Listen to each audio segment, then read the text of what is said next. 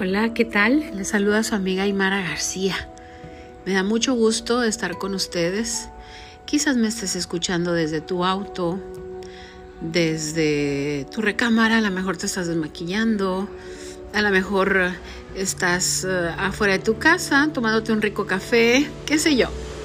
Por lo pronto yo sí estoy aquí afuera de mi casa y a esta hora como que llega la inspiración, y digo, es hora de un podcast para todas mis amigas emprendedoras. El tema de hoy es un tema que la verdad es bastante importante para mí compartir con ustedes. Está de más decirles que mi podcast es como una especie de diario personal donde voy a compartir con ustedes todas esas situaciones que me han ayudado a edificarme como persona que pasé, que paso y que muy probable voy a seguir pasando el resto de mi vida. El día de hoy te voy a hablar acerca de tres hábitos que tuve que adquirir para poder ver más de cerca mis sueños. Es decir, mi problema desde que tengo uso de razón no fue la falta de sueños. Hoy no vamos a hablar de que no tengas sueños ni aspiraciones, vamos a suponer que ya las tienes, pero sientes que no avanzas, que no progresas, sientes que te esfuerzas y no ves cambios, sientes que vas literalmente contra la corriente. Bueno, te voy a hablar de tres hábitos que fui haciendo parte de mi vida eh, sin sufrir. Son hábitos que me propuse, me costaron trabajo, pero mentalmente me programé para saber que no sería fácil y que aún así lo tenía que lograr.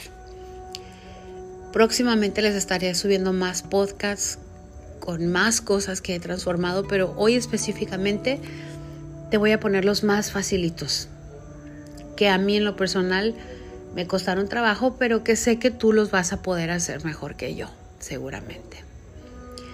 El primer hábito para tener éxito que Aymara García tuvo que modificar fue la reconciliación con el dinero.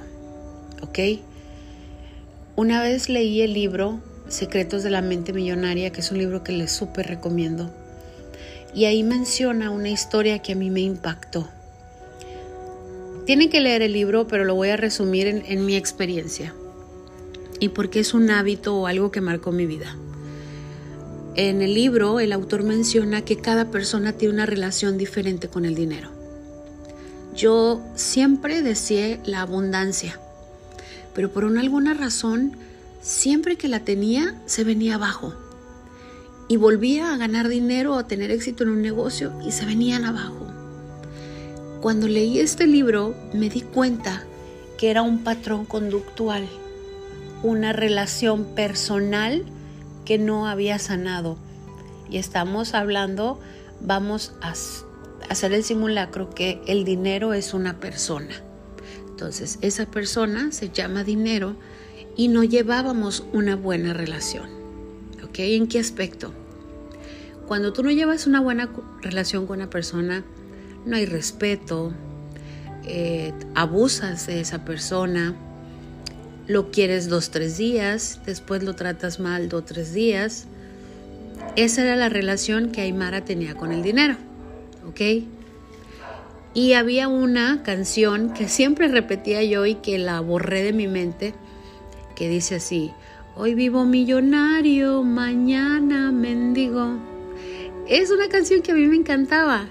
Pero ¿qué le estaba diciendo yo a mi cerebro? No importa que mañana no traigas dinero. Ahorita traes, disfrútalo. La verdad, esa era una programación pésima que yo traía con el dinero. ¿Te imaginas qué le estaba diciendo a mi cerebro? No importa, que tengas deudas. No importa que te compres esa bolsa que ahorita no puedes costear, disfrútalo. Esa era la relación que teníamos Don Dinero y Aymara. Cuando leí este libro, en el libro viene una experiencia de una enfermera que le pasaba algo muy similar a mí. Fue y le contó al expositor y autor de este libro que les menciono, ¿por qué me pasa esto? Se van años atrás a explorar su niñez. Ella recordó que su padre murió en la calle, le dio eh, víctima de un infarto después de una discusión de dinero. ¿Qué quedó registrada en la mente de aquella niña? Que el dinero mataba a la gente. Es por eso que inconscientemente ella, cuando lograba tener dinero, se deshacía de él con gastos que no podía costear, con una vida que no podía llevar, con un, todo un sinfín de deudas y miles de cosas. Y ahí empezó la reconciliación con el dinero. Recuerdo muy bien hacer el ejercicio, que es, es un ejercicio, no es la realidad, pero es un ejercicio que te va a ayudar a cambiar tu mente. Y dice en el libro que hables con el dinero que hagas la simulación como si fuese una persona. Y pone el siguiente ejemplo. A ver, si tú a una persona le dices, ay, mira, contigo o sin ti yo soy muy feliz, ¿en verdad esa persona quisiera estar contigo? Eh, ¿Sabes qué? Mm, tú no importas, lo que importa es la felicidad. ¿En verdad esa persona estaría contigo? Entonces, yo hice el ejercicio y le dije al Señor que se llama dinero, ¿sabes qué? Quiero que estés siempre en mi vida presente. No quiero desearte con desesperación, pero tampoco quiero ser indiferente contigo. Quiero que siempre estés cuando mi familia enferme y estemos juntos. Quiero que estemos juntos cuando yo tenga que mandar a mis hijas a la escuela, cuando tenga que comprar el súper. Quiero que tú y yo llevemos una buena relación. A cambio, prometo respetarte, prometo administrarte correctamente y no utilizarte para humillar a alguien más. Incluso los dos juntos, dinero y Aymara, podemos ayudar a mucha gente. Dice el libro que hagas algún movimiento físico que te recuerde que el futuro financiero solo depende de ti. Y yo, eh, cada que toco un tema de dinero y que me, me, provoca un conflicto, toco con el dedo índice de mi dedo eh, mi 100 del lado derecho y me repito a mí misma, tu futuro y tu presente financiero únicamente dependen de ti. Entonces, eso es algo que yo les puedo pedir a ustedes que hagan, practíquenlo, háganlo. ¿Por qué tenía una mala relación con el dinero? Mis padres se divorciaron cuando yo tenía siete años. Mi papá era un señor con dinero. En aquellos tiempos, pues vivíamos muy bien, él era muy trabajador, es, porque aún sigue con nosotros, pero ya está retirado.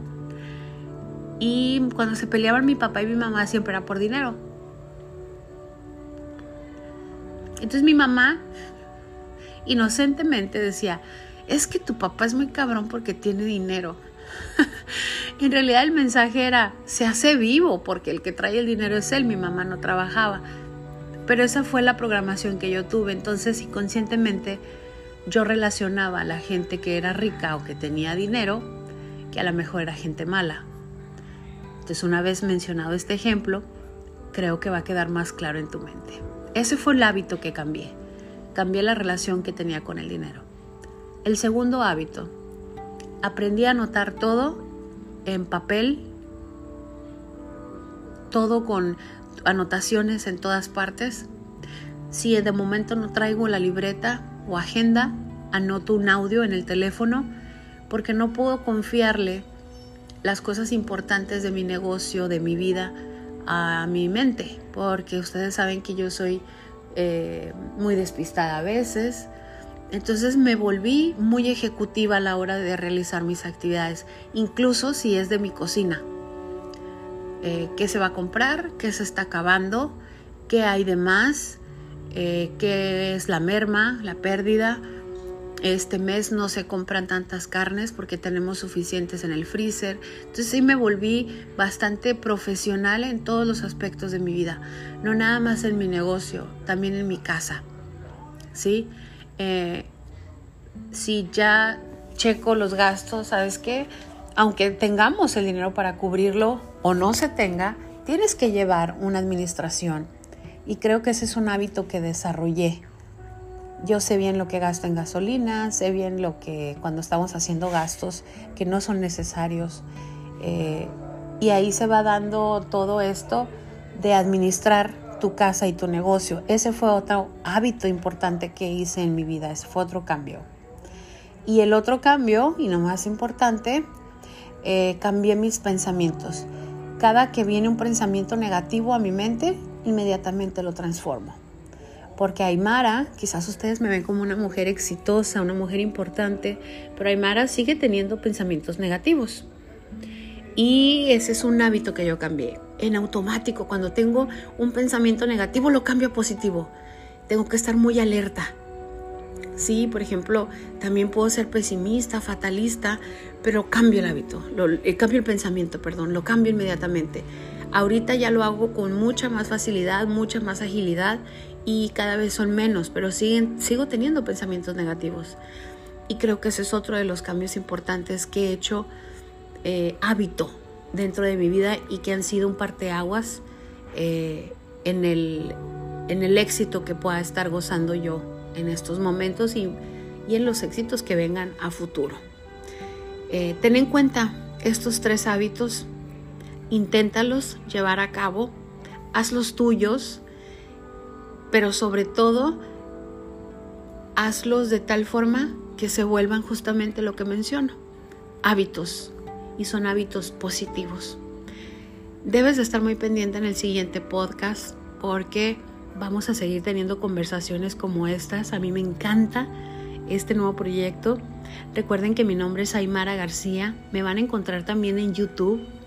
Tengo un canal con muchísimos seguidores que amo y me aman. En Facebook mi página se llama Linaje Escogido y también en Instagram con Aymara García.